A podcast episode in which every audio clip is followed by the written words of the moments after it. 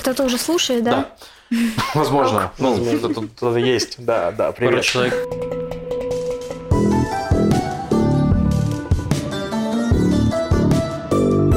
Шалом! Вы слушаете подкаст «Что там евреев?» Еженедельный подкаст о главных новостях в Израиле и еврейском мире.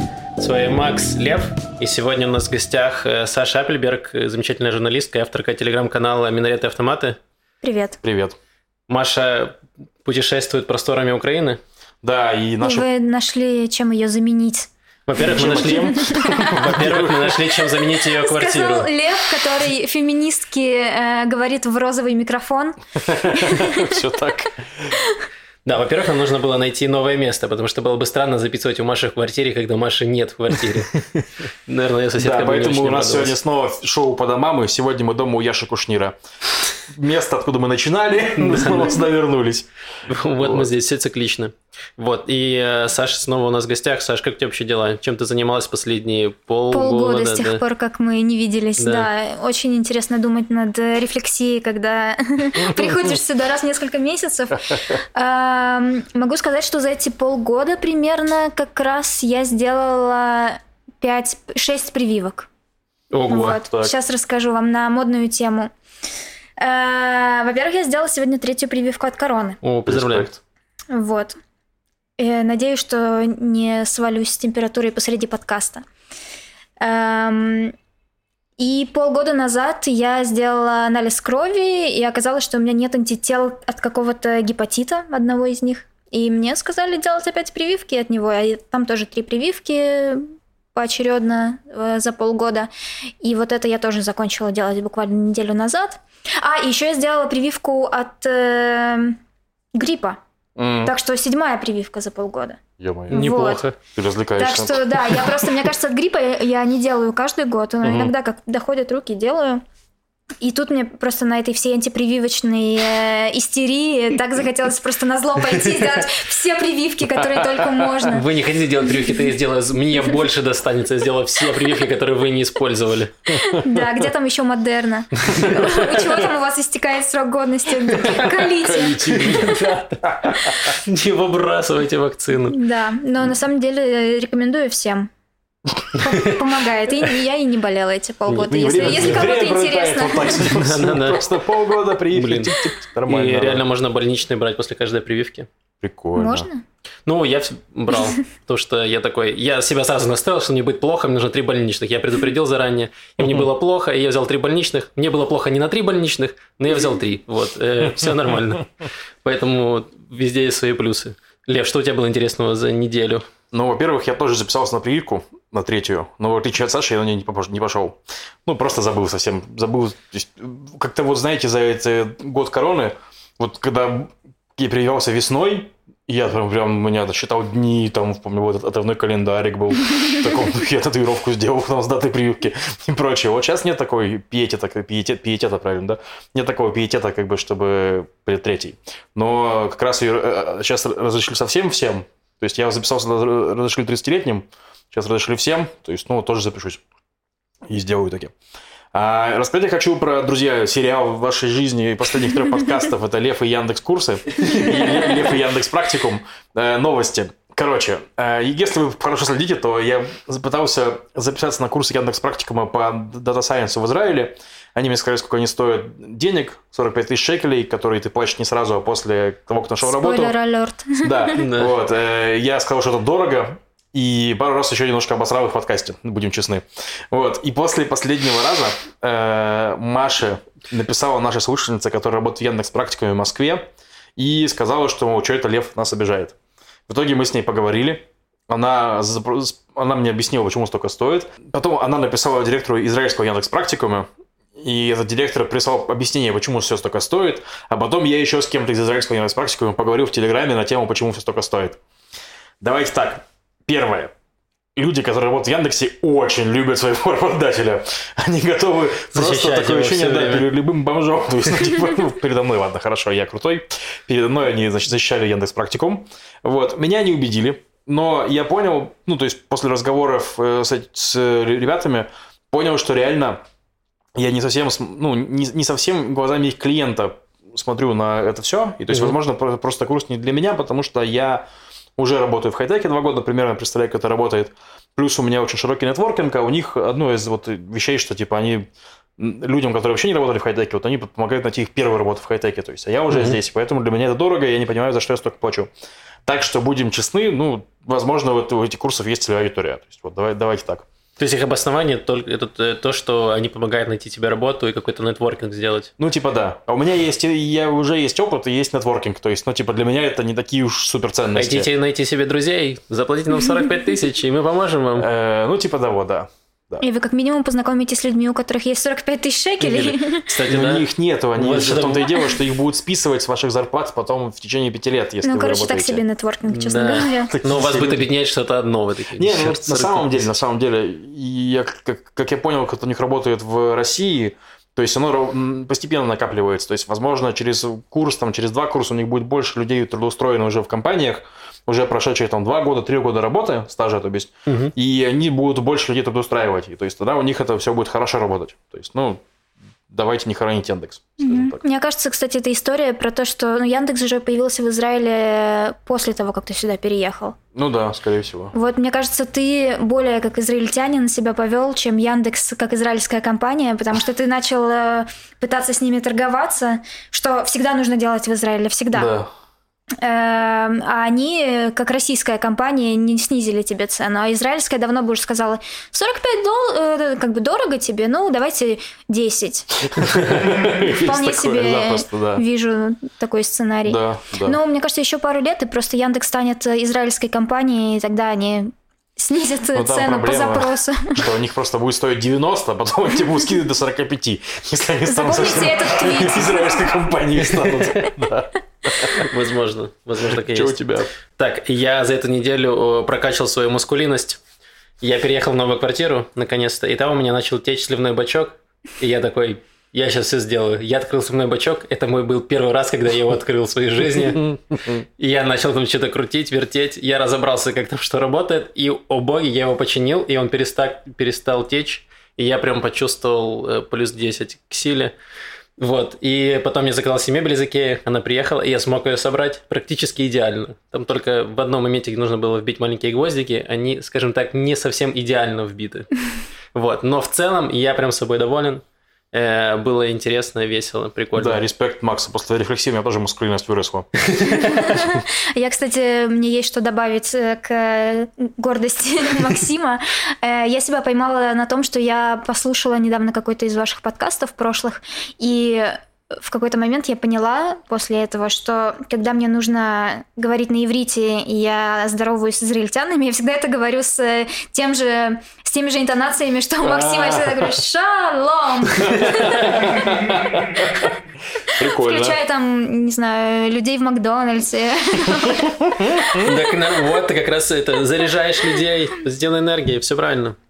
И маскулинностью. Немного. Теперь. Но если ты при этом еще ремонтировала сливные бачки, тогда да. Ты так откроешь сливный бачок, Поговорим через... Поговорим через полгода, Да, да, возможно. Мы с Сашей в гостях, а это значит, что сегодня у нас будет безудержная политика. Ну, да. Не будет интересно обычно. Да, и будет чуть-чуть культуры в конце. Вот, чуть-чуть сразу предупреждаю. Эм, давайте мы поговорим немножко про то, что происходит на наших границах и не совсем э, на границах Израиля. Во-первых, у нас было обострение с газой.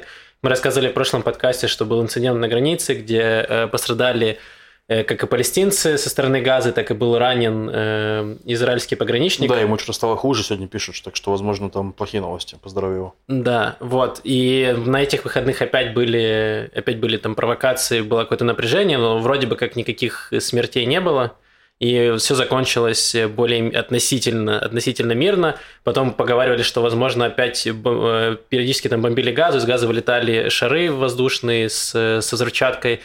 Израиль бомбил газу там какие-то сараи. Вот, и какая-то такая ситуация очень, очень опасная и непонятная. Саш, что ты думаешь, будет у нас еще одна какая-то операция или еще одно обострение с ракетами, прям со всем этим, э, со всей этой дискотекой? Надеюсь, что нет. Ну, я думаю, что это все было привязано к э, встрече Байдена и Беннета. Э, которую Хамас, видимо, хотел немножко сделать не такой сладенькой, как она вышла и как она планировалась. Да, просто решили напомнить о себе, как это время от времени бывает. Я не думаю, что... Ну, то есть я Не хочется, конечно, какие-то прогнозы э, давать под запись, которые можно будет потом проверить, но надеюсь, что... Хитрые журналисты. Но надеюсь, что сейчас все уляжется и ничего э, дальше этого не будет. Я все-таки думаю, что Хамас не так уж оправился после майских событий, им просто хочется время от времени о себе напоминать. Э, надеюсь, что на этом будет все. А ты не смотришь на это вот с точки зрения катарских денег, типа, потому что, ну, как мне, э, вот я в прошлом выпуске про это рассказывал, ну, то есть то, что сейчас же Израиль препятствует вводу катарских денег Мгм. и требует пересмотра процедуры. То есть, типа, чтобы мы не давали, ну, чтобы Катар не платил деньги напрямую Хамасу, а чтобы деньги шли через ООН, чтобы хоть, ну, типа, как-то, может быть, более это...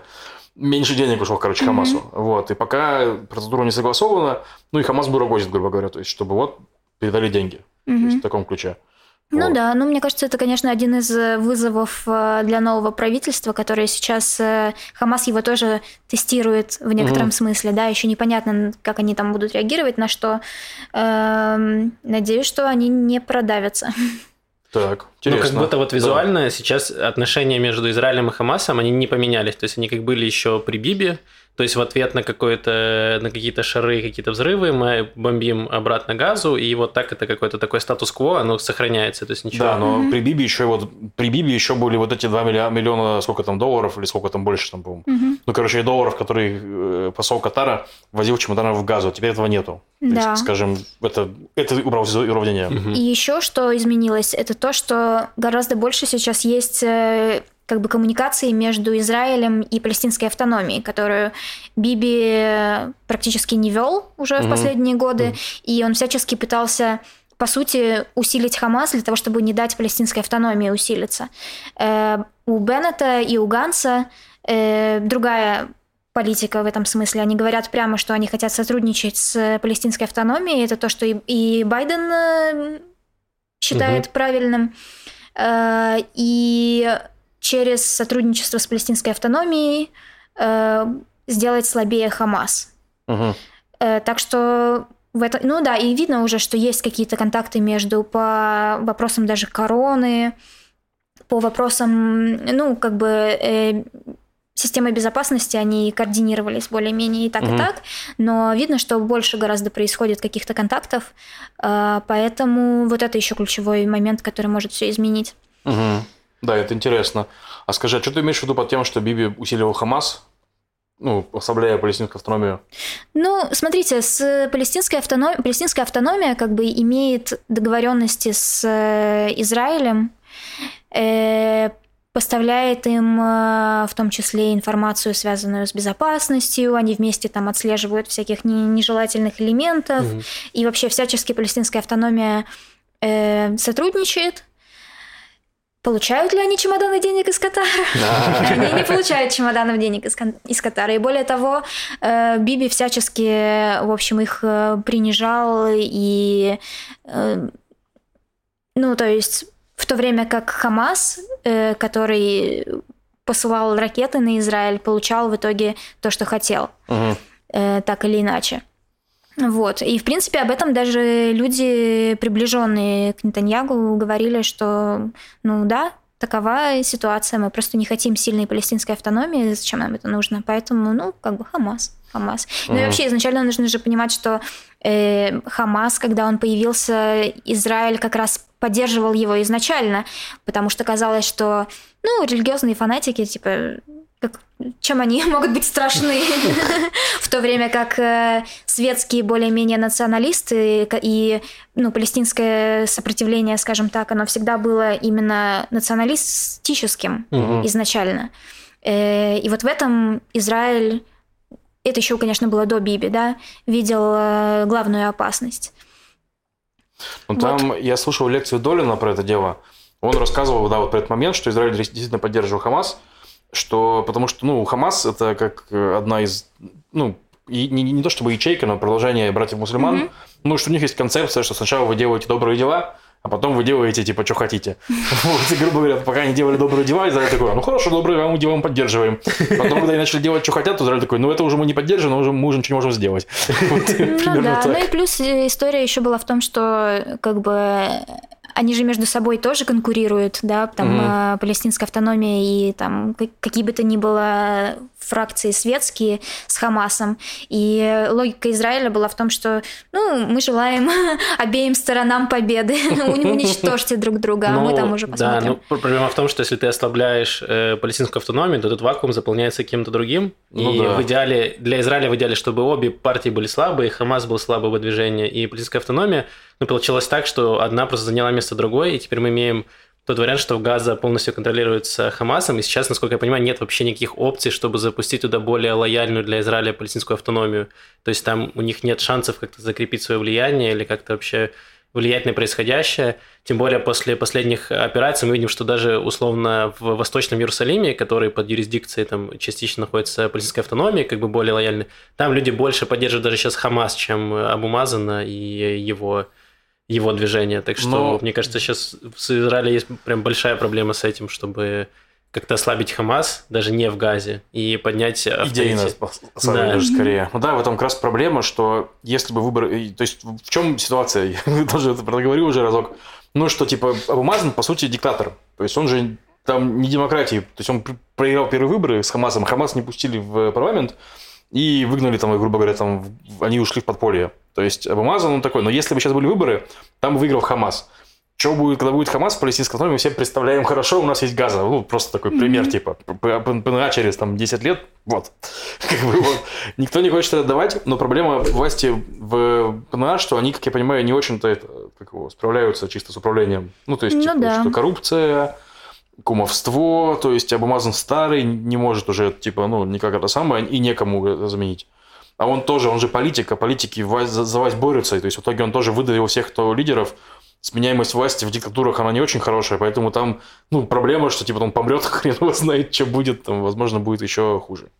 Вот Да, как вариант. такая Но- грустная история.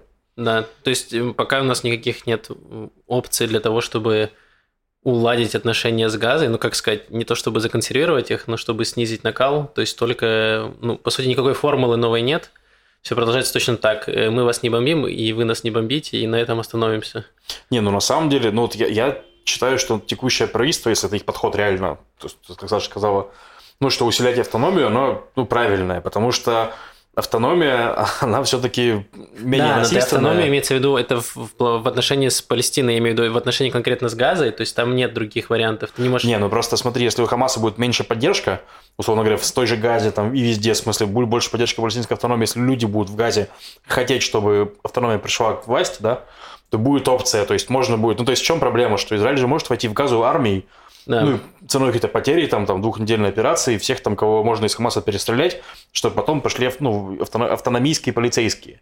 Вот если население будет лояльно, то они могут там закрепиться. А если как, ты, население ну, будет лояльно, как это то работает нет. лояльно насилие? То есть ты сверху будешь скидывать на них листовки с обумазанным, или как это? Ну, Не, ну у них же идет какой-то Нет, ну обмен когда, информацией. да, если, например, э, Израиль не будет э, удерживать часть налогов э, из палестинской автономии, которые не доходят до людей, э, если они помогут, ну, я не знаю просто, какие есть э, способы сделать э, коррупционное, коррумпированное правительство менее коррумпированным, и, наверное, это будут какие-то способы тоже не особо демократические, но, тем не менее, можно как-то, мне кажется, договориться с, и с Абумазаным, и с э, какими-то людьми вокруг него, и, может быть, с каким-то потенциальным его преемником, я не знаю, и помочь им навести какой-то порядок, платить какие-то нормальные зарплаты более-менее, справиться с коронавирусом, да, то есть, ну, какие-то такие Или можно вещи. сделать по-другому, запустить туда политтехнологов Биби. Смотрите, Биби под судом, коррупция, и этого не остановило, он все еще самый популярный политик.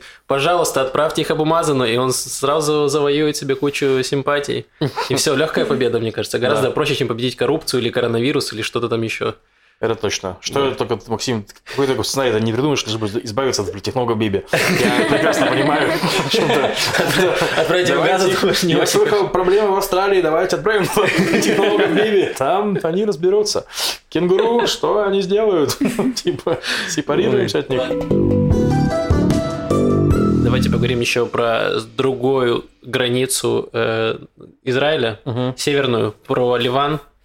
Мы несколько месяцев назад или месяц назад был, пару ракет прилетело из э, Ливана в Израиль, И потом были еще, мы рассказывали про новость, когда э, друзы там не пускали э, установку ракетных Хизбаллы в свою деревню, чтобы оттуда с, угу. обстреливали Израиль. Вот, и в итоге с того момента как-то все прекратилось, прекратились попытки обстрела. Есть ли какие-то варианты, то есть вообще что происходит в Ливане, и есть, стоит ли нам бояться еще за северную границу, что оттуда теперь еще нужно постоянно читать новости, следить за тем, будут ли бомбить там близлежащие поселки? Я, честно говоря, всегда за то, чтобы постоянно читать новости и более-менее понимать, что я происходит. Думал, что скажет, скажет, я всегда чтобы, за то, чтобы бомбить. Тогда люди читают новости. Это хорошо сказывается на подписчиках. Э, нет. Нет, просто я... Это, это так э, нечестно, на самом деле, такая не, как бы, несправедливая претензия ко мне, потому что я не, не, единственный не, канал, который вообще не собрал себе подписчиков ни, на каких ужасных э, видео, летящих ракет и прочим, прочих вещах. Кстати, мы тоже, чтобы Благо Ньюс не, не занимался этим делом, по-моему. Ну, может, мы что-то постили, но они не... не, не, не, не отвратные вот эти вот все вещи, да. Да. Эм, какой. А, стоит ли ждать да, э, чего-то? Что Знаете, я просто... У меня такой дисклеймер. Это, честно, не во мне проблема. я э, слышала как-то недавно какой-то подкаст с э, экспертом по Ближнему Востоку, каким-то mm-hmm. зарубежным, и он сказал там так: если вы хотите быть э, экспертом по Ближнему Востоку, вам нужно научиться говорить две вещи. Первое, я не знаю, и второе, это очень сложно. Вот. О, так мы тут все эксперты, получается. Вот. Поэтому не знаю, и это очень сложно, но как бы логика тут может быть такая. Нет, не нужно ожидать новых ракет и нового какого-то такого серьезного именно столкновения, очередного и эскалации, потому что в Ливане сейчас своих проблем очень-очень много, куда им еще с кем-то там воевать. Э, у них там э, тупо нет там бензина, нет вообще ничего, люди там не получают зарплаты, люди не знают толком, сколько там у них есть денег, потому что в банке, э, в банке доллары стоят одну цену, на черном рынке вторую mm-hmm. цену, э, в других каких-то местах третью цену, и никто не понимает вообще, как это конвертировать во что, и нет еды и нет ничего, поэтому какая там еще война и о чем вообще речь? Ну, подожди, ну воюет же, ну, то есть в Ливане просто воюет же не Ливан, Воюет Хизбалла. Ну, Хизбалла это вот. вообще отдельная история. Ну, это все еще это... часть Ливана. Ну, ну как Вторая, бы... ну, да, и второй как бы сценарий, это, да, стоит ожидать, потому что э, это действительно Хизбалла, у Хизбаллы получше э, с и с бензином, и со всем остальным, и с, в том числе со всякими гуманитарными вещами. Но, тем не менее, Хизбалла все-таки пытается себя э, представить как часть Ливана и э, такая как бы правительственная сила, которая ну, да, беспокоится. У них партия там, и у них есть партия, да, да, и они часть там, парламента да, и прочее, поэтому все-таки они не могут э, э, единолично, ну то есть это кажется нелогичным, скажем так, единолично mm-hmm. втягивать страну в какие-то еще боевые действия. Mm-hmm. Но контраргумент здесь в том, что Хизбалла это группировка, которая как раз э, э может пользоваться всеми несчастьями Ливана и людей, и солдат, и прочих, для того, чтобы поднять немножко свой рейтинг в глазах людей. А как это можно сделать? Немножечко повоевав с Израилем и защитив Ливан от сионистской угрозы, которая, конечно, угу. нависает больше, чем голод э, и проблемы с деньгами, и проблемы со здоровьем, и все на свете. Угу. Поэтому не знаю, все сложно, за новостями следить стоит. У меня вот только логичный выходит из этого вопрос. Не самое ли время, поскольку у Ливана, у мирной части Ливана проблемы с бензином, с гуманитарной помощью, так сказать, протянуть руку этой самой помощи Ливану и попытаться как-то наладить отношения хотя бы с относительно не то что лояльными, но э, с частью населения, которая типа больше вовнутрь смотрит, которая не столько боится кровавой руки сионизма, сколько занята внутренними проблемами, что типа вот мы давайте дружить, хоть как-то, вот вам типа немного помощи, немного бензина. Примут ли они эту помощь, или они настолько горды, что скажут, нет, от э, евреев ничего они вообще не возьмем никогда? Ну, можно же это не обязательно делать как бы от евреев, можно это как-то завуалированно делать так, чтобы кому надо понимал, от кого это, а деньги все равно текли. Мне кажется, это очень хороший план, но Израиль э, не знаменит такими движениями, скажем так. Ну, есть же, допустим, с Иорданией там подписывают какие-то договора там про воду, про еще что-то, то есть хоть какие-то диалог ведется, он э, тоже, скажем так, не самый лучший, но хоть какие-то поползновения там есть в этом плане. А с Ливаном, я так понимаю, вообще, то есть ноль ну, с, коммуникации. С Иорданией у нас просто долгая история дипломатических отношений, которые сначала mm-hmm. были скрытыми практически с самого начала существования Израиля, а потом вышли э, в открытую плоскость, поэтому там уже все диалог налажен, скажем так. И то в последние там, годы Биби тоже он там свелся к ну да. Ну вот, сейчас он возобновляется, к счастью. Э, с Ливаном у нас история войн, да, и с Ливаном там просто непонятно даже особо с кем договариваться. Вот, там нет э, правительства, там нет... Э, кто там за что будет отвечать, совершенно непонятно. А в Иордании есть король. Ну да, в Иордании как бы реально понятно, что есть какая-то сила, за которой можно встать и ее поддерживать. И это будет более-менее там в израильских, скажем так, интересах или там ну, в да, интересах они региона. поддерживали там одну силу, мне кажется, этих фалангалистов, этих христианских. Да, да, которые перерезали там, да. Да, да, да, да, себе. Ну а что, насчет политтехнологов Биби после газа в Ливан, чтобы они хоть кого-то привели там к власти нормально. Какую-нибудь сильную руку желательно, да. Да, какой-то короля сделали, и потом уже наладили диалог, собственно. Так что... Ничего, просто Максим хочет наладить экспорт технологов из Израиля, мне нравится концепция. Да, все нормально. Вот Марк Новиков уехал в Майами. Автор канала «Дежурный по Израилю» просто внутренняя история. Плавно переходя к следующей э, теме, хотел спросить тоже, ну так, порассуждать. Ну, грубо говоря, известно, что и Хамас, и э, Хизбаллу очень сильно поддерживает Иран.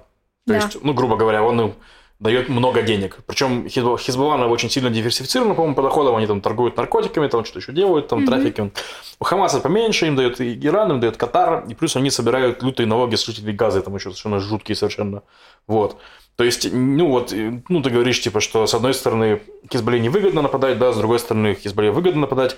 Ну, я согласен с тобой, что, скорее всего, невыгодно, потому что у них реально их политическое звено, скорее всего, очень сильно просядет, если они сейчас начнут войну mm-hmm. какую-то, то есть вовлекутся. Э, похожая история с Хамасом, то есть у них, скорее всего, нету сейчас много сил там и желания воевать, но не может быть такого, что Иран скажет, так, пацаны, пора, бахайте по, по, по евреям всем, чем можно. Вот, э, так, такой сценарий, как думаешь? Э, опять же, надеюсь, что нет, э, потому что в Иране тоже там как бы не то чтобы все гладко. Mm-hmm. В Иране тоже огромный кризис из-за санкций в том числе и из-за коронавируса также, и еще из-за кучи разных проблем, включая коррупцию и все на свете. Да, и с суннитами там какие-то проблемы, тоже краем уха слышал. С чем? Ну, что там суннитские, арабские, арабы, арабские иранцы, mm-hmm. Ну, типа, Угу. Есть иранцы, иранцы есть иранцы как бы персы, ну, такие, так скажем так, шииты, а есть вот арабы-сунниты, которые там сбоку живут. Угу. И вот там какие-то тоже протесты, там что-то такое, да? Ну да, это бывает время от времени. Э, да, у них проблемы с водой. Угу. Они используют очень много воды, и у них просто земля, и все там озера, и все высыхает, угу. и воды начинает не хватать. Ну, то есть уже прямо вот не хватает. Угу. Из-за этого были, в частности, протесты. Э, ну и вообще, как бы не хватает денег, не хватает ничего. И эм, последние протесты, которые на самом деле еще, по-моему, года два назад э, уже люди там говорили, один из слоганов на протестах был, что как бы хватит кормить Хизбаллу, а, лучше обратиться к внутренним проблемам, которых у нас так хватает. Почему угу. мы э, тратим столько на зарубежные всякие операции? Угу. То есть есть еще такой момент. И плюс э, Иран, я думаю, все-таки хочет заключить э, ядерную сделку, и поэтому угу. ему хочется, я не думаю, что он пойдет на какую-то прямо серьезную серьезную конфронтацию с кем бы то ни было. Я думаю, они будут время от времени показывать то, что они делают, как бы играют мускулами и показывать, что они есть, и они могут сделать какие-то нехорошие вещи, но это тоже такой элемент торга, мне кажется. Давайте про ядерную сделку поговорим. Э, да, то есть Где? давно... Где она? Вот это хороший вопрос, потому что нас пугали очень много еще, когда выбрали Байдена президентом. Все пугал, и Биби в том числе, что все, сейчас Иран как разгуляется, начнет делать ядерные ракеты, пускать их в Израиль, и все умрут. Но мы видим, что ядерной сделки до сих пор нет. Байден вот в переговорах с Беннетом заявил, что он не допустит, чтобы у Ирана появилась ядерная ракета. Непонятно, как он это будет делать, но он сказал. Ну и получилось так, что по сути ничего не поменялось вот за последние, там, не знаю, 3-4 месяца, как будто все говорят, что пора бы как-то договариваться, но ничего не происходит. И до сих пор нет никакой ядерной сделки. Иран грозится, что они там будут обогащать уран. У нас э, э, премьер-министры постоянно говорят про то, что Иран это сейчас самая наша главная угроза и опасность всему Ближнему Востоку, но в итоге все равно ничего не происходит. И стоит ли ожидать чего-то, что что-то поменяется в ближайшее время? Думаю, да. Эм, я думаю, что как бы смотрите, просто в Иране же сейчас были тоже президентские выборы, у них сменился президент, сейчас он только привел к присяге свой кабинет министров, то есть там были вот эти вот все изменения, и я думаю, что они сейчас тянут с ядерной сделкой поэтому, а также потому, что сейчас они будут очень жестко пытаться пере, пересмотреть как бы условия этой сделки в свою пользу. Угу. Эм, Иран это... захочет пересмотреть свою пользу. Ну да. При том, что у нас очень часто критиковали в Израиле эту сделку, потому что она была якобы очень сильно проиранская. Но они так, видимо, да. не считают и хотят еще лучших условий для себя. Да. Не, ну все, все всегда хотят более лучших, условий для себя. Не, ну они могли бы сказать, ну, в принципе, сделка была норм, давайте вернемся к тому, что было. Ну, то есть... Э, либо, ну если можно выторговать тебе что-то еще. Нет, ну, Ты же понимаешь, что можно и за 45 тысяч ценник поставить, но, как известно, ну, мало кто согласится на это. Вот, ну, это же другой вопрос. Не, ну просто если они, если они не попытаются, если они не попытаются выторговать себе что-то еще, то их э, соперники выторгуют себе еще. Не, ну это понятно. Там... Но ты все я имею в виду к вопросу о том, как ты сам оцениваешь эту сделку. Если они для себя изначально ее оценивали как э, ну, минусовую, угу. то это другое, потому что у нас тоже это оценивают минусовую. Идеальная сделка это какая? Это когда обе стороны считают, что они победили. Угу. А в данном случае получается, что обе стороны считают, что они проиграли. Ну, то есть у нас с нашей стороны, стороны Израиля считали, что сделка минусовая. Ну, нужно сказать, что Израиль как бы не часть сделки, да? да. Ну, Израиль вообще особо мало кто спрашивал, но там правда. Биби просто не, не сильно волновался, спрашивает его или нет. Зато он... у него картинки были красивые с ракетами. Да. Э, смотри, еще есть такая вещь, которую ты сказал, и это просто удивительно, э, как это все перекручено в израильском пространстве медиа, угу. это то, что э, мы типа в Израиле боялись э, ядерные сделки и думали, что ракеты на нас ядерные полетят. Ядерная сделка, она как бы существует для того, чтобы ракеты ядерные не летели, чтобы ядерного оружия не было у, Из- у Израиля.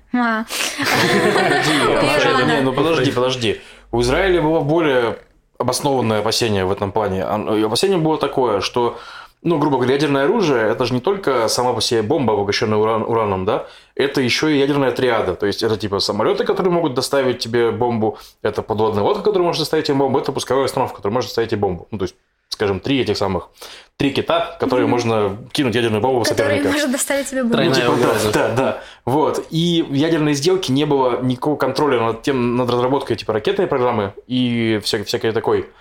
И ядерная сделка была ограничена во времени очень сильно. То есть, она сколько там, 5 да. или 7 лет, я не на помню. 5 лет, по-моему. На 5 да. лет. То есть, ее заключили в каком? В 15 году. Ну, вот. По идее, она бы сейчас, да, истекала. Вот. То есть, условно говоря, в чем была претензия Израиля? Что в 15 году заключили ядерную сделку на 5 лет, Иран не разрабатывает, никакой уран не обогащает.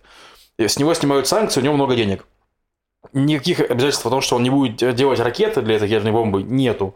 Mm-hmm. То есть, вот 20 год, Израиль, Иран, у Ирана куча денег, у Ирана, значит, есть ракеты, и он такой, ну все, теперь хорошо, теперь бахайте санкции, у нас есть деньги, сейчас мы замутим ядерную бомбу, бомбу за пару лет, короче, и все будет с ракетой с ядерной бомбой. То есть, угу. вот, вот было опасение, оно ну, было, да. это более обоснованное ну, опасение. это опасение, что, ну, то есть это претензия, что изначально ядерная сделка была слишком непродуманная и мягкая. Да. Угу, да. Эм, во-первых, почему она была такой?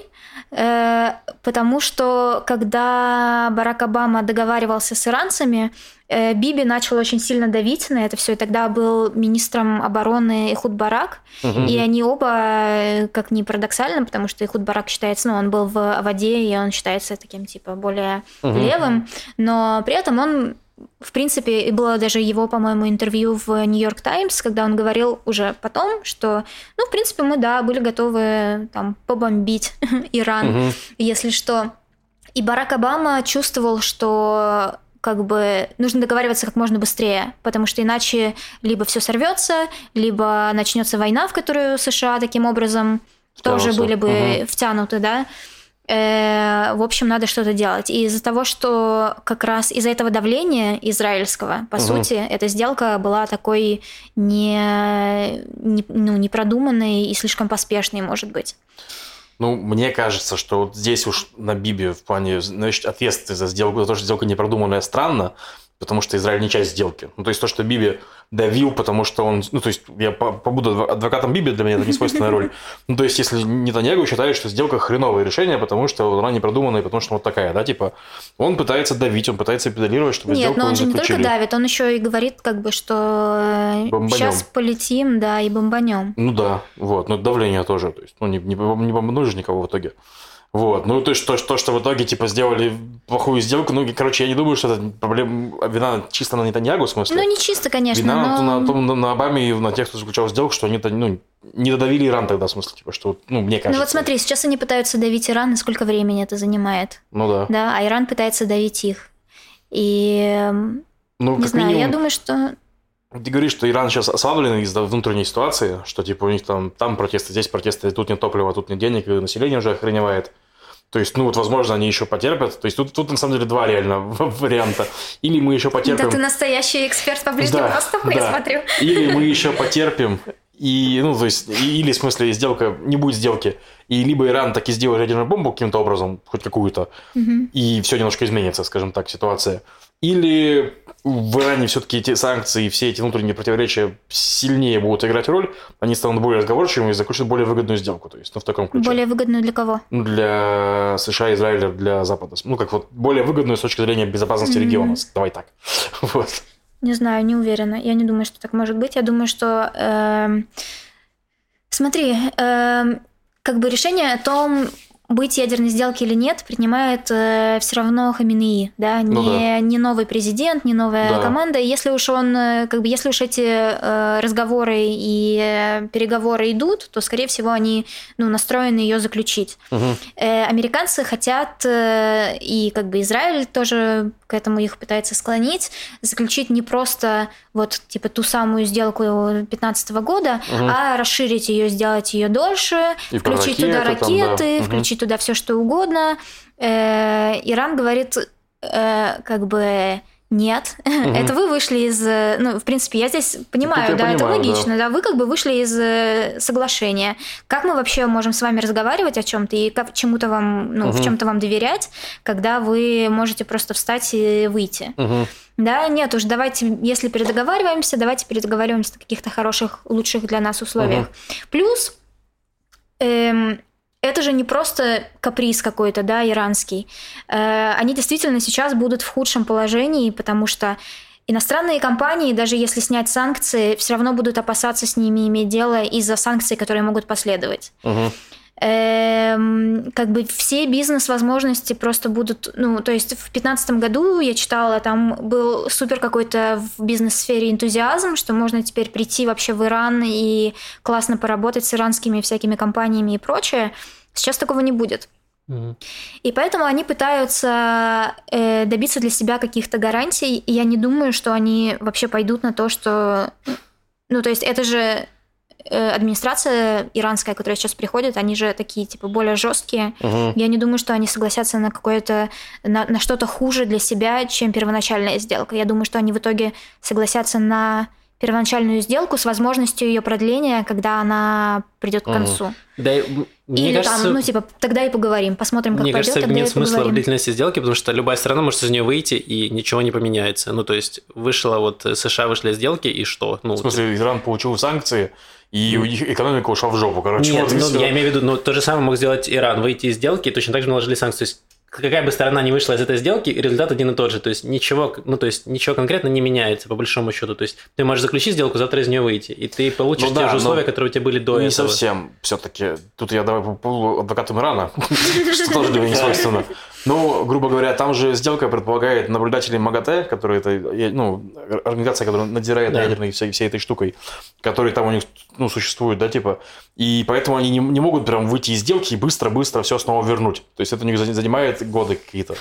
То есть, ну, не, не супер окей. огромное количество времени, но какое-то время. То есть, ну, США в этом плане ну, чуть быстрее. Вот, как Ну, бы, да, ладно, окей, Тоже они чуть быстрее, пока у них не сильно огромная интеграция экономическая с, с Ираном. Если она будет большая, то это будет уже невозможно. То есть, типа, то есть, ну, то есть, той же России они не могут часто взять ее там запретить, потому что слишком много всего покупают у России. Ну, типа, сырья, алюминия и тому прочего. Ну, я считаю, что и- Иран не пойдет ни на какие уступки, потому что они уже привыкли жить в изоляции, под санкциями, и Да. они уже плюс-минус, даже несмотря на все протесты, которые были два года назад, когда здесь в новостях писали, все, сейчас там пройдет правительство, пойдет революция, и все вернется, и будет прекрасно, как до исламской революции. И нет, ничего не произошло, протесты все п- подавили, побороли, все нормально происходит. Да. Мы видим на примере Северной Кореи, которая спокойно жила себе под санкциями, сделала ядерную ракету, сейчас никто ей уже не угрожает.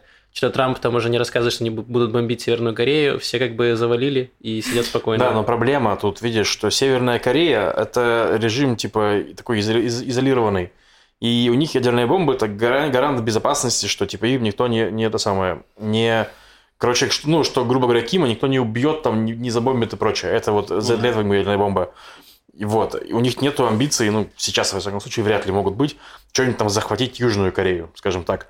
А Иран это амбициозная держава, которая ну, борется за лидерство с Саудовской Аравией в регионе. То есть, типа, у них есть сателлит здесь, есть сателлит тут, есть сателлит тут. То есть, ну, очень много всего.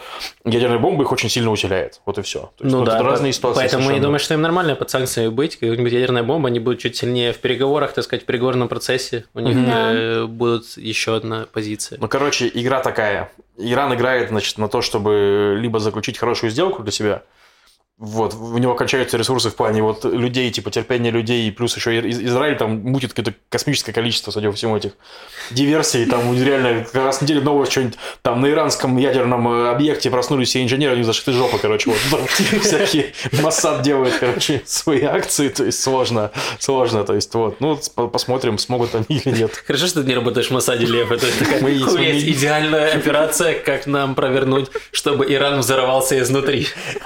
Если мы зачнем им всем жопы, они просто лопнут в какой-то момент. Работает?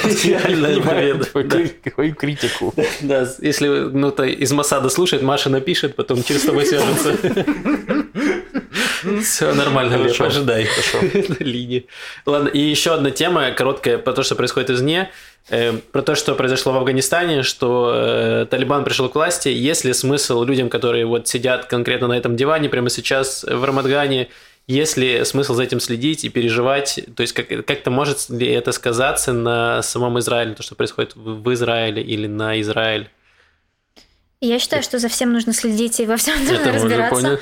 Тем более, Подписывайтесь что... на канал Саши. Да. И на ретро-автоматы. Нет, канал отличный, в смысле, это без подколки. Так, Э, да, смотрите, я думаю, что э, с одной стороны, э, Талибан, он, в отличие от э, Аль-Каиды, например, и в отличие от э, исламского государства, у них нет, э, в отличие от Ирана, у них нет амбиции захватить чего-нибудь или там глобальный джихад, там кого-нибудь уничтожить в США, там на кого-нибудь какие-нибудь башни очередные сбить. Эм, они, это движение как бы национальное, националистическое, они хотят в своем Афганистане жить так, как они хотят, по своим законам шариата. С этой точки зрения это не, как бы мы, конечно, говорим, что Талибан это террористическая группировка, но это не такая группировка, которая там смертников посылает повсюду, да. Э, Поэтому можно, с одной стороны, не следить. С другой стороны, эм, как и в любом месте, особенно в районе Ближнего Востока и близлежащих районах, как только начинается какой-то хаос, вот это вот как раз пространство для того, чтобы всякие другие террористические группы э, начали набирать обороты, обустраиваться там и вообще всячески эм, чувствовать себя комфортно для того, чтобы планировать всякую свою деятельность. Это может случиться, и мы уже видим, что вот теракт, который был в аэропорту, э, это же местная ячейка исламского государства сделала, и это враги Талибана. Мгм. Точно так же, как для них Талибан это как бы неверные, потому что они э, там вели переговоры с США и прочее. Эм, э, так что я думаю, в, в Афганистане сейчас будут вот эти вот разнонаправленные э, движения происходить. Талибан будет бороться как ни странно, с терроризмом у себя под боком. За контролем. Они же ничего там, ну, они же не все контролируют. У них там да, власть там не такая тяжело сильная. очень, да. очень, очень тяжело контролировать Афганистан, где все В какие-то ущельях. все в ущельях, действительно. Да, эм, да, то есть Талибан будет, причем Талибан, он же пришел э, на обещ... к власти на обещаниях э, стабильности, э, того, что отдохнем от войны наконец-то, все будет нормально. Но и Но без Талибан, музыки. Отдохнем от войны, но без музыки. Да. Музыка запрещена. Извини. Эм. Не, Мне просто выносят, что типа у них э, они запретили музыку, убили Ну, певца да. недавно какого-то популярного. Ну так это же закон шариата. Все так. Не, не надо веселиться, нужно молиться и работать. Зато нет войны. Хорошо. пока вроде бы есть все еще, Да. Пока, да. но это мелочи. Вернемся уже к нашим проблемам, которые происходят у нас вокруг. Это, во-первых, коронавирус. Как мы уже сказали в начале, что сейчас установили, что третью прививку может делать любой желающий старше 12 лет. Вот, э, желательно сделать ее, если у вас прошло 5 месяцев после второй прививки. Говорят, что вот после 5 месяцев эффективность ее падает второй прививки, и нужно бы обновить ее и сделать третью. Вот. И с 1 октября, по-моему, перестанут действовать сертификаты, ну, зеленые пас- паспорта, сертификаты вакцинации, если у вас прошло больше полугода с последней прививки. М, То есть, окей. ну, это вот так что за октябрь, за, да- да- ну, за сентябрь, точнее, нужно бы это бахнуть. Нужно привиться, да. Да. И есть хорошие новости, что у нас не растет количество тяжелобольных. Мгм. Она застыла на отметке, по-моему, 700 человек Да, около. да. И вот последние там 3-4 дня она вот держится на этом уровне. То есть кто-то выздоравливает, кто-то опять попадает в больницу, но Кто-то хотя бы у умирает. нас... Ну, просто, извини. Да, тоже они уходят из графы. ни- Никогда не дооценивай смерть, Максим. Извини, пожалуйста, и извини, смерть. Да, получается, что держится на одной отметке, и это хорошо, на самом деле, потому что это значит, что, скорее всего, локдауна не будет, если мы удержимся в этой, в этой границе какой-то, что у нас не будет увеличиваться количество тяжелобольных. Это значит, что у нас все еще есть какие-то свободные койки, и значит, можно не паниковать. Да, нет, если на самом деле сейчас пойдет спад, в плане, точнее, это количество начнет мед- медленно уменьшаться, то Беннет просто, я думаю, с цепи сорвется и скажет «Ха-ха-ха, «Я вам говорил, вы называли меня земляным червяком, вы называли меня шалтай-болтаем, на котором непонятно, как держится кипа, я вам говорил, и вот, целуйте мои яйца, читайте мою книгу, как видите, коронавирус, вот так вот, не Мне кажется- локдаунами». Мне кажется, это он тебе чисто сообщение такое отправит. Опять же, Маша, может быть, Да, через Машу. Да, скорее всего, через Машу, да. Лев, с тобой хотел поговорить? Не, ну на самом деле я буду очень рад, и книгу с автографом тебе.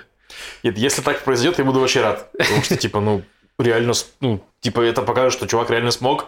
Ну, то есть, пока непонятно, пока непонятно, смог или не смог, то есть, но интересно. Ну, есть А хоть какие-то хорошие новости. Да, а еще вы видели, что те, кто сделал третью прививку, им теперь, когда они возвращаются из-за границы, не нужно сидеть в полный карантин, а нужно Да. дождаться э, в течение 24 часов теста, Теста. и все. Это мотивирует меня, возможно, я сгоняю в Европу. Такие дела. Но Европа может э, Израиль внести в красный список. Это плохие новости. Ну, Да. короче, такой... Ну, на самом деле, справка вакцинации очень помогает, и в Европе в том числе. Если у тебя есть э, две прививки, наверное, если три, то для них это вообще шок. Вот, но в целом э, это реально, ну, прям пропуск Если. Саша приедет, такие, Ты что, Саша 70 приедет, они такие, ты чё? Не 70 лет. Что? Тут у нас не все первые сделали, сколько?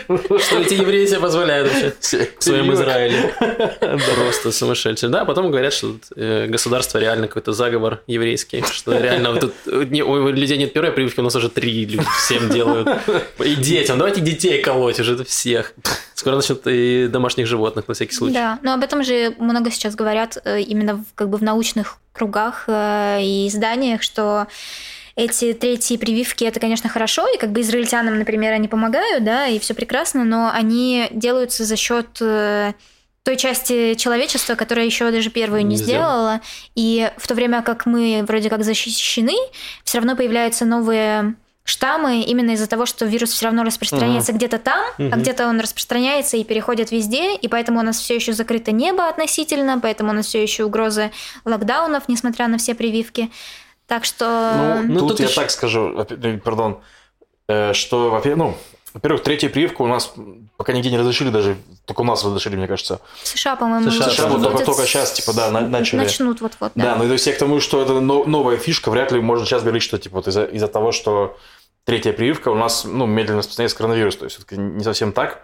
Я думаю, что они бы не успевали делать столько Ну вот э, как случае. раз говорят эксперты, возможно, такие же диванные, как, и- как и мы, сейчас говорят, что во многом вот этот зафиксировался уровень тяжелобольных за счет того, что начали быстро прививать э, взрослое население, Ну да. и оно перестало болеть, то есть опять эта планка униз- понизилась, как это Ну было. Унизилась. Унизилась. Унизилась, да. Мы унизили эту планку до того момента, когда она была после второй прививки. То есть, в целом, вроде как говорят, что есть взаимосвязь с тем, что делали третью прививку и уменьшением количества тяжелобольных в Израиле. ничего другого не делали.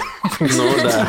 Э, Ну. То есть это работает. И мне кажется, что тут еще не преимущество Израиля в том, что у нас хорошо выстроена система прививок, потому что в других странах, даже где есть вакцина, просто не успевают привить большое количество населения. Потому что это не работает так. Это работает только где хорошая... Ну и да, есть относительно- даже Да, та же история да. с произошедшими странами, что даже, ну, типа, при наличии вакцины очень сложно их там вот у них все это наладить. Ну, то есть реально. Да. Плюс тоже, пардон, про антипрививочничество Да. тоже там есть. Ну, короче, это прям проблема реально сложная, потому что, типа, ну, невозможно людей насильно прививать, как, как бы не хотелось. Ну, типа, Мне не хотелось, это Россия. да не, ну, кому угодно, ну, что угарно, ты приказал людям, ну-ка, привейтесь. Они такие, хорошо, привились. Такое, ну, нет, тебе нужно их убеждать. А чем у тебя менее образованное население, А вот был бы ты в. Северной Корее, быстро бы тебе все сделали. А в Северной Корее, не знаю, что не с прививками. Я честно, там и продает коронавируса там. нет, наверное. Ну да. Нет, это просто за- забавный факт, что там в США, типа, ну, пардон, э, штаты, которые голосовали за Трампа, очень сильно коррелируют с, э, анти, ну, с теми, короче, там, где за Трампа голосовали, прививаются меньше гораздо, потому что, ну, они, ну, это менее образованная периферия. Ну, это и они люди, которые верят в типа, теории заговоров, а люди, которые верят в теорию заговоров, чаще всего они еще антипрививочники, потому что прививки это тоже в- классифи- ну, прям вот туда, в теорию заговоров Ну, типа, да. встраивается очень удобно. Так что все взаимосвязано, мне кажется, все логично. Да, и это тоже теория, да, все, все взаимосвязано, это теория заговора. Видишь, ты быстро- быстро Люди, которые не прививаются, связаны с людьми, которые верят в теорию заговора. Все связано, извините. Я на следующем Олег Смоукс буду делать доклад про теорию заговора. Поговорим еще немножко про наше правительство. Мы чуть-чуть затронули про то, что Беннет там встречался с э, президентом США и о том, что мы пытаемся наладить отношения с Иорданией и пытаемся с палестинской автономией как-то улучшить наши, наши взаимосвязи. Как вообще можно дать оценку, сколько правительство там, около двух месяцев, может, чуть больше, как вообще можно дать какую-то оценку тому, что происходит сейчас, и стала ли жизнь лучше, или будет ли она лучше? Или при Биби было лучше? Вот Биби единственный лидер, который вел нас в светлое будущее, а сейчас Биби ушел, и все сломалось. Ну, я давай, так- давайте я начну Давай. вкратце. Э, Короче, во-первых, во-первых, ну, несколько выводов. Первое. Ну, Биби ушел после премьеры, и ничего особо не изменилось, скажем так. То есть, также все, что-то работает хорошо, что-то работает плохо.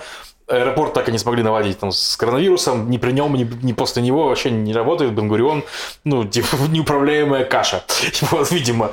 Потом, э, прикольно, я лично заметил, что скандалов стало меньше. Ну, то есть, типа, что меньше стало прямо такого срача, оскорблений, вот, вот этого всего. То есть, как-то более это самое выглядит как-то нормально это все. Ну, я бы поспорил, но в целом... Во-вторых, типа, вот было такое мнение, что пресса несправедлива к Биби.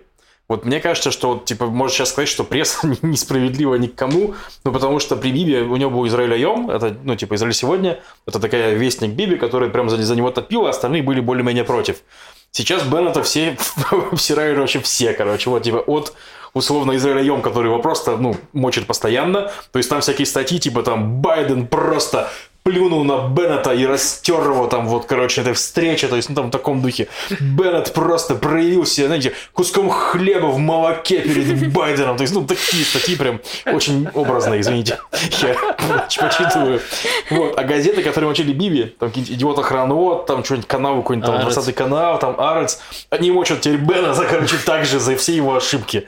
Ну, то есть, вот это- этот миф тоже, мне кажется, интересно. Да, но при этом э, нужно дать должное Беннету, он не выступает на каждой пресс-конференции и говорит, что, типа, вот э, чертовы леваки-проваки, ко мне несправедливы, Ну да. и чморят меня. Нет, он, по-моему, вообще не высказывается, просто, ну, пытается уже что-то по делу Ну, типа, говорить. да, ну это, при- это, это мне как раз нравится. Да. Мне кажется, и пресса выполняет свою функцию, типа, критическую, и Беннет выполняет свою функцию, работает там, что-то Да, делает, они пытается. обсуждают каждую статью, да, в Ну, каждой типа, газете. да. Вот. В таком ключе. И что-то третье еще хотел, какую-то мысль, но, допустим, хватит. Саш, какие у тебя мысли? Эм, Я вот думаю, что как раз многое начинает меняться, но просто два месяца прошло, я не думаю, что можно ожидать прям каких-то изменений кардинальных, но вот как раз все, что мы уже сказали, э, потепление отношений с Иорданией, то, что какие-то контакты Да. с э, Западным берегом, с палестинской автономией, э, то, что отношения с США будут гораздо более сейчас э, хорошими, хотя бы внешне, да, потому что все равно сохраняется есть противоречия, скажем так. А, Но хотя бы то, что это какой-то цивилизованный характер начинает принимать, мне кажется, это огромные изменения. И я тоже никогда бы не подумала, что я это скажу, но прямо вот правительство под руководством э, Беннета, прости господи, прям выглядит хорошо, по-моему. Ну, то есть это тот состав правительства, в котором я готова, ну, как бы не то, что меня кто-то спрашивает, прямо скажем, но в котором Беннет прямо можно его терпеть, потому что он э, правительство, которое состоит из такого чис- числа э, самых разных людей и интересов и разных э, политических направлений, они ему не, да- не дают э, сорваться с резьбы и там аннексировать все, что он хотел. Э, Хотя это, это была его как бы политическая программа предыдущие годы, Мгм. скажем так. Э, Ему приходится быть таким очень умеренным политиком, который каждый шаг со всеми заверяет. Это хорошо, мне кажется. Это не... Ну, то есть, эм, наверное, каких-то прямо свершений невозможно сделать таким образом, да, это слишком будет такое э, средненькое правительство, в Мгм. том смысле, что оно как бы далеко в- ни в одну сторону не пойдет, оно будет Мгм. держаться какой-то золотой середины, но эм, я думаю, что просто сейчас это и не нужно. Мне Мгм. кажется, что сейчас нужно заниматься очень такими вещами, как бы не идеологическими, а именно очень э, технократическими, да. Мгм. Нужно там под- подправить э, медицину, и чтобы все окончательно там справилось с этой короной. И, и больше не, не ломалось. Эм, подправить там транспорт, я не знаю, подправить отношения США, которые как бы э, ниже Плинтуса, с демократической партией, да, которая будет у власти какое-то время, и, а потом еще раз когда-нибудь, да, ну то есть э, то, что такой перекос случился во время Биби, это, ну, никогда раньше такого не было. Всегда, всегда обе партии поддерживали Израиль. Это не только Израиля вина, на самом деле, это еще и ну, то, что происходит в демократической партии, разные Мгм. процессы, но тем не менее с этим приходится считаться. Израиль себе не может позволить э, не дружить с США или Мгм. там с какой-то ее большой, э, их большой частью. И то, что все это сейчас более-менее как-то двигается, и мне кажется, э, какие-то симпатичные люди как бы во- вот вокруг политики начали появляться, какие-то советники у Беннета, которые вроде как даже понимают, о чем речь, там, в отличие от, э, я не знаю, вот просто рядом с Биби всегда были какие-то старенькие э, мужчины, Или Мири которые... Регев. Или Мири Регев. вот Неизвестно тоже. еще, что, что лучше, что хуже. Вот, там Беннет, у него какой-то классный, я забыла его имя, но очень классный, который... который э, советник по национальной безопасности, который был в Масаде, и он какой-то вообще вундеркинд, который там уже у него там, я не знаю, ну, я не, не помню, но он, короче, очень какой-то Мгм. талантливый и вообще гений, и он занимается им- именно кибербезопасностью в том числе. И в Масаде он делал такие штуки, и о нем вообще все говорят, что он супер профессионал, супер классный. И мне кажется, такие люди как раз нужны на разных руководящих позициях. И это очень хорошо, потому что Мгм. Биби, он уже, ну, мне кажется, это просто такая... эм, всегда так случается, когда ты у власти долго, что ты обрастаешь лоялистами, Мгм. которые не обязательно самые подходящие для этой работы Мгм. люди. Ну да. И вот это просто иллюстрация того, э, какая прекрасная вещь э, сменяемость власти, даже если она приводит э, на должность премьер-министра, скажем, человека, который мне не сильно симпатичен Ну, скажем, был. Беннета. Скажем, Беннета. Вот. Но, тем не менее, как-то даже стало интересно следить за политикой израильской, что-то происходит, что-то прямо, как, как будто бы, знаете, ожило. Вот раньше Ага. была какая-то мертвечина Ну, и- бесконечная. ну, зато выборы были постоянно. Было свое развлечение. Ну, такое себе, знаешь, это Walking Dead просто. Это реально. С каждым сезоном все хуже и хуже, это правда. Да. эм, вот сейчас не знаю, и мне кажется, что у меня прямо такая надежда, что из-за того, что Биби был столько лет у власти, началось вот это уже «кто же, если не Биби?» Мгм, и вот это мгм. вот все. Про Беннета никто так не скажет, я надеюсь. Э, после Беннета, я надеюсь, придет Лапид. После Мгм. Лапида придет кто-то еще, и время от времени премьер-министр будет меняться. Мгм. И это в Израиле тоже как бы не такая уж, э, не, не- не так уж само собой разумеющаяся вещь. Это правда. Так Кстати, что- там реально в Израиле достаточно мало премьер-министров было за это время. То есть, там, типа, ну, то есть, тот же там, кто он там, Ш- Ш- Ш- Пе- Перец и Шамир, они там менялись очень долго, в смысле, то есть, ну, в таком ключе. То есть, Бе- Беннет, по-моему, 13-й, что ли, премьер-министр или что-то такое. Не знаю. Нет, Короче, там помню. не так много их было, то есть, и это интересно, да. Мне... Для меня было две вещи интересны. Во-первых, э, после того, как уйдет Биби, что будет происходить. Мгм. И по факту солнце все еще светит, коронавирус все еще присутствует в наших жизнях. То есть особо ничего не изменилось, и это как будто нормальный знак, хороший, что стабильность. То есть не то, что, знаете, сменяемость власти, все у нас революция, там погромы какие-то, еще что-то начнется, война, правые против левых, кровавая баня. Нет, ничего не произошло, все очень супер спокойно, как и должно быть в цивилизованной стране. Смена власти произошла без каких-то супер последствий, чего-то такого. Приятно, да. Да. И во-вторых, ну, для меня очень важно это принятие бюджета, потому что сейчас пытаются какие-то штуки сделать. То есть, во-первых, э, вещь, которая мне не очень нравится, но аналогичная, там, повышение налогов, то, что хочет сделать Либерман. И еще одна вещь, которая мне очень нравится, но которая очень тяжело идет, это вот эта фермерская реформа, Да. которая прям очень тяжело идет, крайне тяжело, и это невероятно важно для того, чтобы попытаться хотя бы понизить э, стоимость жизни в Израиле, Мгм. потому что это одна из самых основных проблем вот внутри, если немножко абстрагироваться от границы и всего, что происходит вне Израиля. Внутри это вот сейчас там две проблемы. Это недвижимость, то, что очень дорого, и вторая – это дороговизна жизни, что там продукты стоят непомерно дорого в самом Израиле, Мгм. при том, что даже мы на экспорт отправляем продукты дешевле, чем они внутри стоят. И хорошо, что сейчас правительство пытается этим заниматься. Плохо, что это очень тяжело идет, потому что за те годы, которые, которым ничего не происходило при, при Бибе, там уже есть у каждого там своя есть поддержка, свои какие-то лоббисты. И сейчас мы видим, Мгм. что даже вот э, фермерскую инициативу Либермана, которая вначале поддерживала очень много там министров, депутатов, сейчас их все меньше поддерживает, потому что фермеры там нашли своих каких-то там друзей, те нашли своих друзей, и там пошла уже какая-то лоббистская тема, что все защищают интересы друг друга. И в итоге это сейчас очень важно, как мне кажется, для меня, вот проверка того, есть ли у них, у этого правительства какая-то сила, смогут ли они продавить это решение. Согласен с этим, да. Ну, про бюджет точно согласен, что если они смогут, в принципе, бюджет принять, уже будет прям успех-успех. Ну, потому что даже если, даже без этой фермерской штуки, это все еще сложная задача. Нам нужно 61 депутат, в смысле, или 60 против 58, там, ну, короче, нужно со всеми договориться, чтобы все были более-менее довольны. Да, но хочется, чтобы этот бюджет был не просто для галочки, а чтобы попытались исправить хоть какие-то проблемы, а не просто Ну. давайте, ну, примем хоть какой-то бюджет, чтобы наше правительство не развалилось прямо сейчас. Я тоже согласен. Ну, я согласен с этим. Но пока Либер- Либерман сильно давит за, за фермеров, на, на фермеров на этих на всех в смысле. То есть они там э, пон- понапихали очень много всего в бюджет.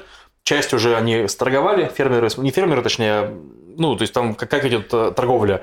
То есть ты правильно сказал про лоббистов, то есть типа у фермеров есть лоббисты, у лоббистов есть депутаты Кнессета, короче, которые там предъявляют требования там, к Либерману Мгм. там в таком ключе. То есть и вот э, они часть требований сбили, насколько я знаю, в плане не к фермерам, а других там типа. Ну, это нормально. Часть, да. за, за- за часть они держатся. То есть там есть, допустим, у у них еще, кроме фермеров, повышение пенсионного возраста для женщин до скольки там, до 65? 67, до по-моему. 67, 60, 67, да. сколько сейчас, 63, по-моему, да?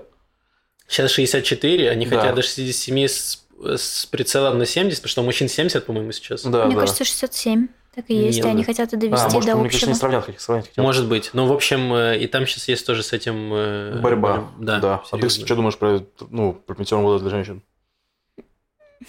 Интересно. Да, я Мне еще далеко, несмотря на то, что я сделала... Всем привет, не значит, что пора меня закапывать. А может быть, наоборот. Именно из-за того, что я сделала 7 прививок, я еще продержусь. А, Ну, я специально как-то не интересовалась этим. Насколько я понимаю, э, есть опасения, что это ударит очень сильно по как раз малообеспеченным женщинам, которые работают на практически минимальную зарплату. И обычно это на тяжелых физических Мгм. работах. И сейчас, когда они там они надеются в свои там 64 уйти на пенсию, оказывается, что им еще несколько лет придется работать, Мгм. и еще у них там, э, значит, какие-то им доплаты, которые должны были быть, они у них сократятся, и в итоге по деньгам они потеряют, они Мгм. выиграют, и еще и дольше должны работать. Короче, мне кажется, что просто, ну не просто, а нужно это все продумать именно с прицелом на самых незащищенных. Ну, я думаю, что И это как в этом, решается. в, этом, Да. в этом как раз э, проблема, что этот закон пытаются протащить как часть э, бюджета, Мгм, потому что как часть бюджета его даже никто толком не обсудит. мгм. Э, И борьба сейчас идет за то, чтобы вынести его за пределы бюджета и обсуждать отдельно. Мгм. Но контраргумент, который я читала, это то, что его уже там типа пытались столько раз обсуждать, и его годами уже никто не обсуждает, и вообще, если его сейчас вот не принять с бюджетом, то его опять никогда не примут. Мгм. Э, не знаю, у меня нет здесь моего мнения. Я Мгм. думаю, что, в принципе, хорошо бы уравнять, наверное, эм, пенсионный возраст, но так, чтобы поменьше людей пострадало. Мгм. Такой, Не, ну, такой у странно, на меня самом деле. человеколюбивый Не, план. ну, логично, понятно, что всегда хотим, чтобы меньше людей страдало. Не, ну я думаю, что да, согласен, что нужно уравнять. э, Но мне кажется, то, что ну, женщин просто нужно это делать более плавно, может быть, то есть типа растянуть этот переход на там 10 лет, грубо говоря, Мгм. чтобы те, кто больше, ну, то есть, чтобы, типа, те, кто, допустим, там, кому 5 лет до пенсии, чтобы они в 63 вышли, то есть, те, кому там 6, Мгм. 64, там, ну, типа, там, вот так вот, типа, то есть, сделать. Мне кажется, есть пути для этого как-то смягчения. Да, Ну, то есть основная причина, почему хотят уравнять, потому что поговорят, что есть финансовые проблемы, и что в текущем состоянии пенсионный фонд, ну, как бы ждет коллапс в какой-то момент. Ну, они так То есть всегда надо- говорят. Да, то есть нужно там немножко подзатягивать э, пояса, и как они пытаются, вот то, что сказала Саша, что могут пострадать э, малообеспеченные женщины, которые тяжело работают на неквалифицированных работах, э, они пытаются типа вынести, чтобы им надбавки, это бы считалось не пенсия, а просто какие-то надбавки за то, что вот у них там маленькая Мгм. зарплата. То есть они обсуждают какие-то варианты, я думаю, что к какому-то компромиссу так или иначе придут, и пенсионный возраст как бы многим не хотелось, его все-таки повысить для женщин. Мне кажется, рано или поздно к этому придем. Ну, посмотрим. Будем надеяться, что бюджет таки примут, и примут не для галочки, а что-то стоящее в нем будет, которое сделает нашу жизнь немножечко дешевле. Хотелось бы. Ну, дай бог. Да. Поскольку Маши сегодня нет, я буду отдаваться за культуру. Я буквально коротко расскажу, во-первых, про израильский сериал, который мы не будем обсуждать в культпросвете, потому что Лев не может воспринимать видео, которое дольше 90 минут, а там целых 6 серий. Я думаю, что Лев не вывезет. сложно. Или, Да. нет, мне кажется, 8. Э, сериал Hit and Run, он не случайно его перевели э, на русский язык, ну, то есть вообще не связано. Но неважно. Это, в общем, э, главный актер Лео Рас, который известен по сериалу Фауда. Это мордата такой? Да, да, лысый мордатый. Это вот... Отлично. Мне кажется, он очень похож на израильского Брюса Виллиса. Вот я бы и актерские способности приблизительно такие же. То есть, ну, он что-то играет, но в основном это все примерно одно и то же. Вот. Возможно, что... Извините, последняя шутка про Беннета. Что, возможно, лет через пять ему доведется сыграть Беннет в байопике биографическом. Извините, И продолжай. как я победил коронавирус. Да, просто, он просто будет бить коронавирус, бить бактерии, такой ходить. Ну, кстати, вполне возможно, да. Э, В общем, это такой шпионский сериал из Израиля американский. Там очень завязка вот достаточно простая. У бывшего отставного военного и израильского гида, у него американская жена, которая по- погибает в ДТП, и он считает, что все это неспроста, не случайность, как э, гласит русскоязычное название, то есть там прокатчики тоже посмотрели, вернее, э, Первую люди. И они такие, это все не случайно, так и назовем. Не случайность. Отлично. Вот, и там начинается э, вся эта движуха, плюс часть э, снята в Израиле, часть снята в США. И очень э, красочно снят Тель-Авив, ты прям видишь все вот эти вот улицы, на которых ты живешь, и там какие-то погони, э, драки, все достаточно мрачное. Э, Очень топовые, все топовые израильские актеры присутствуют, то есть очень приятно смотреть за ними. И в целом такой добротный шпионский э, триллер-детектив. В целом, если любите остросюжетные какие-то сериалы, то рекомендую.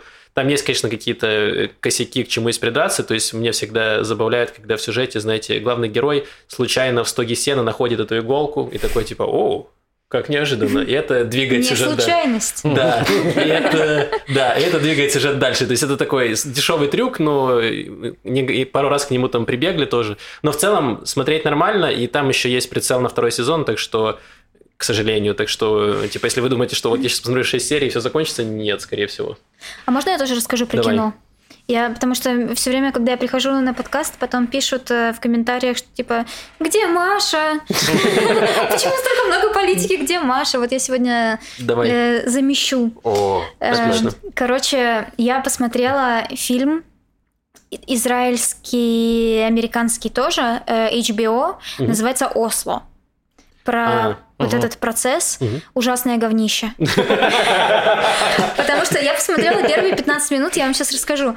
Просто там эм, все штампы киношные, которые только можно, начиная от того, что фильм начинается с того, что такие гумани- э, как это документальные кадры э, какой-то интифады или что-то, в общем, там какие-то перестрелки, э, слезоточивый газ и все такое. И героиня от этого, э, мы понимаем, что это ее флешбеки, и она просыпается вот так вот, садится в кровати.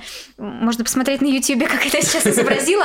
Но, в общем, как во всех фильмах, в которых вы видели такой э, ход, в общем, она в ужасе посреди ночи в холодном поту просыпается от того, что ей пришлось пережить э, в этом Израиле нашем.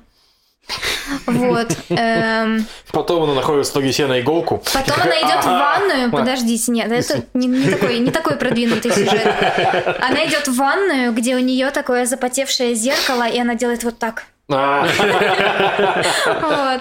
Ну, она рукой по нему проводит, чтобы посмотреть на себя в свои глаза, которые старше ее которых возраста. горит огонь взорванных автобусов во Вот, время да, да, да, что-то такое.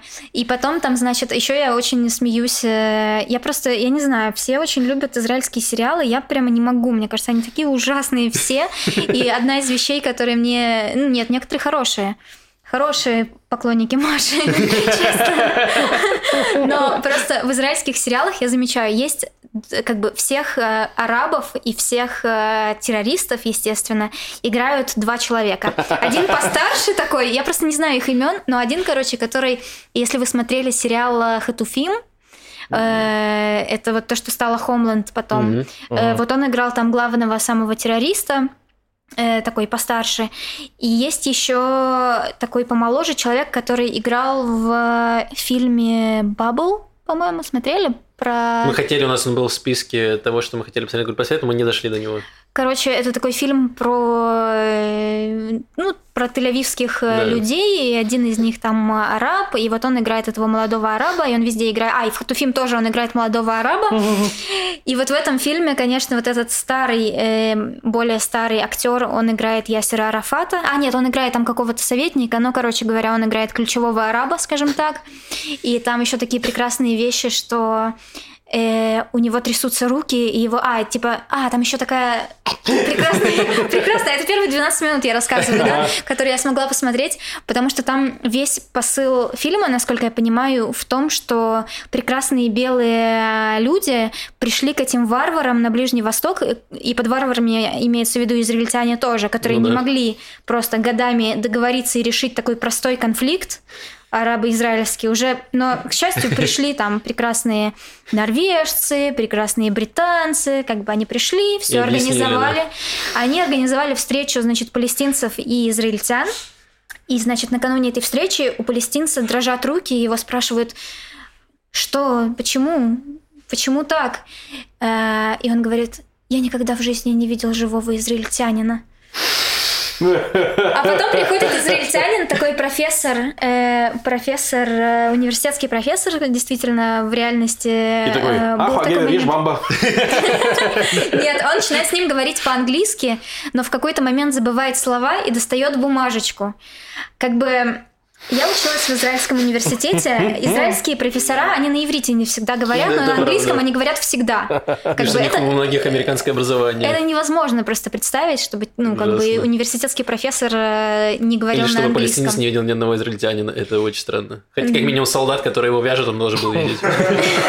Сто процентов. Сто процентов. Вот. Ну, короче, это первые 12 минут. Я думаю, что там смысл в том, что все-таки эти варвары ближне- ближневосточные потом за э, факапили, короче, весь Весь процесс. план белых людей. которые пытались помочь, но чертовы варвары ничего не понимают. И Вот. поэтому- Ну, короче, если вы такое любите, можно, можно, можно убить Блин, вечерок. я хочу в защиту вот этих э, и, и арабских актеров, которые играют всех палестинцев, я хочу сказать, что в Израиле не лучше. Там одни и те же актеры играют все роли. Ну да. Леор Рас, который играет, вот это вот наша версия Брюса Виллиса. Есть еще Леор Ашкинази, прекрасный актер, играет во всех фильмах, сериалах.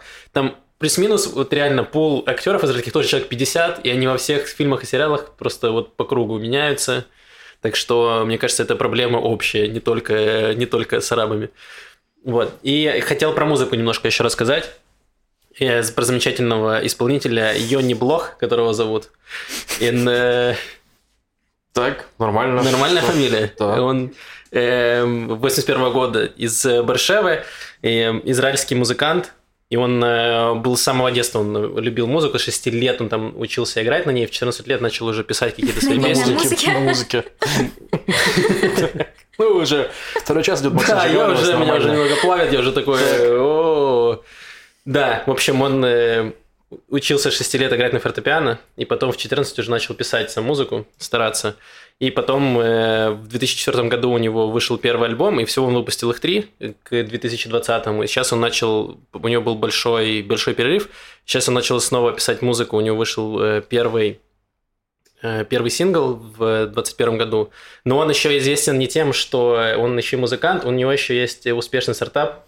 Короче, типичный израильтянин. Реально типичный израильтянин. Э, Он у него назывался Интерлюд, и потом они переименовали его в Эко. Это они делали какой-то софт, который делает интерактивные видео. Мгм. Один момент был бум. Я не знаю, насколько они успешны, то есть они выходили там на IPO или что-то, но они сотрудничают там с Intel, Sony, Samsung, Walmart, то есть с большими компаниями. И в 2014 году сам Бенjamin Нетаньягу наградил Йони Блоха, как он победил, типа, как лучший, один из лучших стартапов в Израиле того Мгм. года. И э, Биби вручил ему награду и сколько-то тысяч шекелей.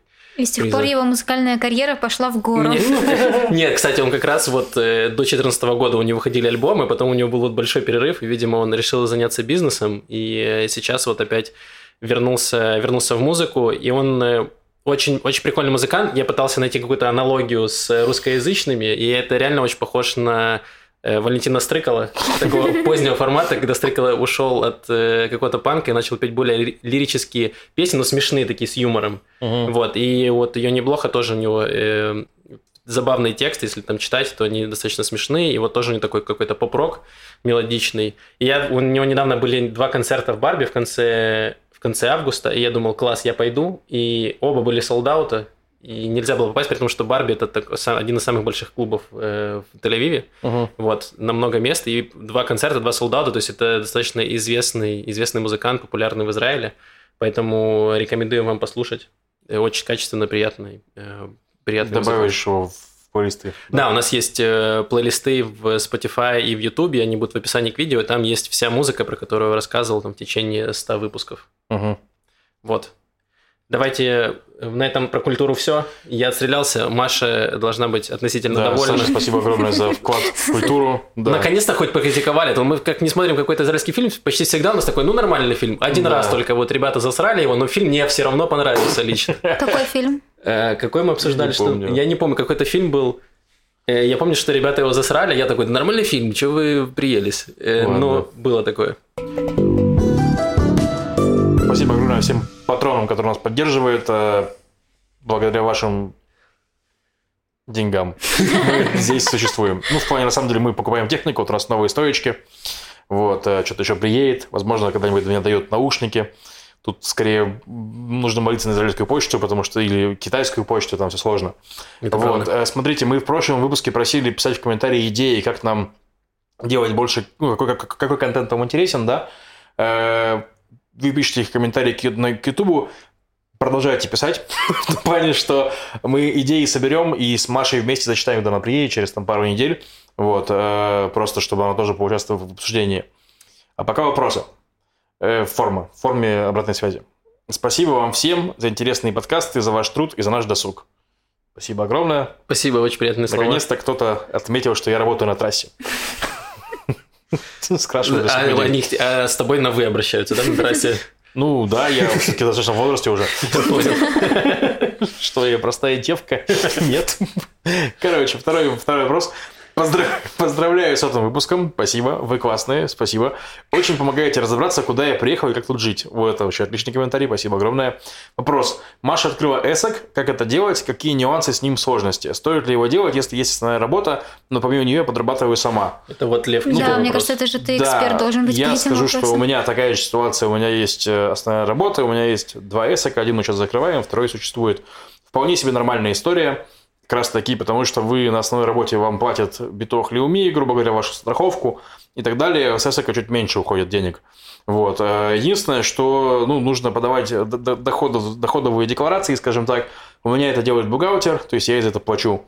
Как показывает практика, можно делать без бухгалтера. Это не то чтобы супер сложно, эти отчеты, ну, типа, вывозимые. Вот, если вы немножко знаете иврит. Как выяснилось, налоговая в Израиле очень помогает. Так что, если вопрос делать или не делать, можно делать спокойно. Открывается он реально достаточно просто.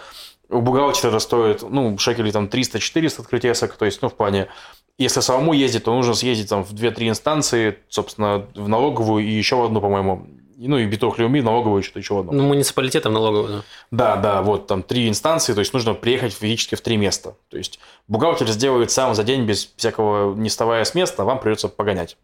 Вот. Вопрос по подкасту. До короны вы приглашали гостей, а после нее перестали. Неужели до сих пор страшно сложно? Вы, безусловно, замечательные, замечательные, но очень хочется послушать еще людей. Еще момент. Вот, позволили Сашу смотреть еще человек. Ну, ну, на самом деле, да, мы думаем про гостей, да. У нас были идеи про гостей. Во-первых, что-то не получилось из-за короны. У нас несколько гостей сорвалось. Во-вторых, мы много приглашали людей, которые приезжали в Израиль. Сейчас в Израиль никто приехать не может физически. Не все даже израильтяне могут приехать в Израиль порой. Вот, так что, ну, мы, мы над этим думаем. У нас есть э, несколько идей, мы стараемся. Вот, э, спасибо Саше, которая пришла, рассказала нам много, много всего. И будем еще дальше думать. Да. У Маши дома красивый вид из окна и вытяжка. Восклицательные знаки три. Но иногда бывает очень сложно слушать из-за эха. Вы совсем перестали хоронить бабушку. Тут видно, во-первых, старого слушателя подкаста, респект. Угу. Для тех, кто новый и не знает, раньше, когда мы записывались в Мышихаусе, Яша выполнял определенный ритуал. Он э, завешивал все отражающие поверхности в квартире одеялами и пледами. И мы были как будто на похоронах бабушки, когда все окна закрыты и прочее. Завешивались зеркала, да? Да, но я не, не знаю, Яша, хочешь прокомментировать технически похороны, похороны бабушки? Ну, ладно, я же сидит там. Ну, э, можем объяснить это просто потому, что мы находимся, когда мы находились в гостях у Маши, там все еще живет Машина соседка, и э, мы тоже не хотим... Это было бы трудно объяснить, да? Да, да, ну то есть, ей было трудно пробраться сквозь толщу одеял и понять, что вообще происходит, вот, поэтому есть свои какие-то аспекты, но мы постараемся улучшить э, все это дело. Да, спасибо большое за обстоятельные вопросы. Вот, на YouTube ответим потом. Да, на, на этом все. Спасибо большое всем подписчикам, кто отправляет нам вопросы, поддерживает нас комментариями, э, деньгами на Патреоне. Есть ссылка на Patreon в описании к подкасту. Вот, подходите, там есть дополнительный контент и будет еще новый. Вот, на этом все. Э, спасибо, Саша, тебе большое, что пришла. Спасибо рассказала вам, нам вообще за то, что происходит вне Израиля. Потому что реально мы с Львом хоть диванные эксперты, но хочется послушать еще кого-то. Да, кстати, еще мнение. давайте так э, закину небольшую штучку. Давай. У нас Ява Балаган скоро будет делать секретную вечеринку, на которую мы пригласили только тех, кто у нас участвовал, ну, грубо говоря, выступал на стендапах, выступал на Alex Smokes, вел нам наш подкаст, был в гостях подкаста, то есть, ну, грубо говоря, вот всех, кто творчески участвовал. То есть, примерно тех... половина Израиля. Давай, что-то не совсем, да. Тех, кто волонтерил, и, разумеется, тех, кто поддерживает на Патреоне тоже. Вот. Э, приглашение мы сейчас высылаем. Если вам еще вы что-то делали, вам еще не пришло, это, возможно, время просто еще не, не, не пришло. Хотя подкаст выйдет уже, скорее всего, всех позовем. Вот. Но если вы хотите попасть на секретную вечеринку, то последний способ это сделать – это подписаться на Patreon. Вот и все. Все так. Вот да. э, закинули немного. Да. Э, на этом все. С вами был э, Макс, Лев и Саша. И услышимся через неделю. Пока-пока. Пока. Пока. -пока. Пока.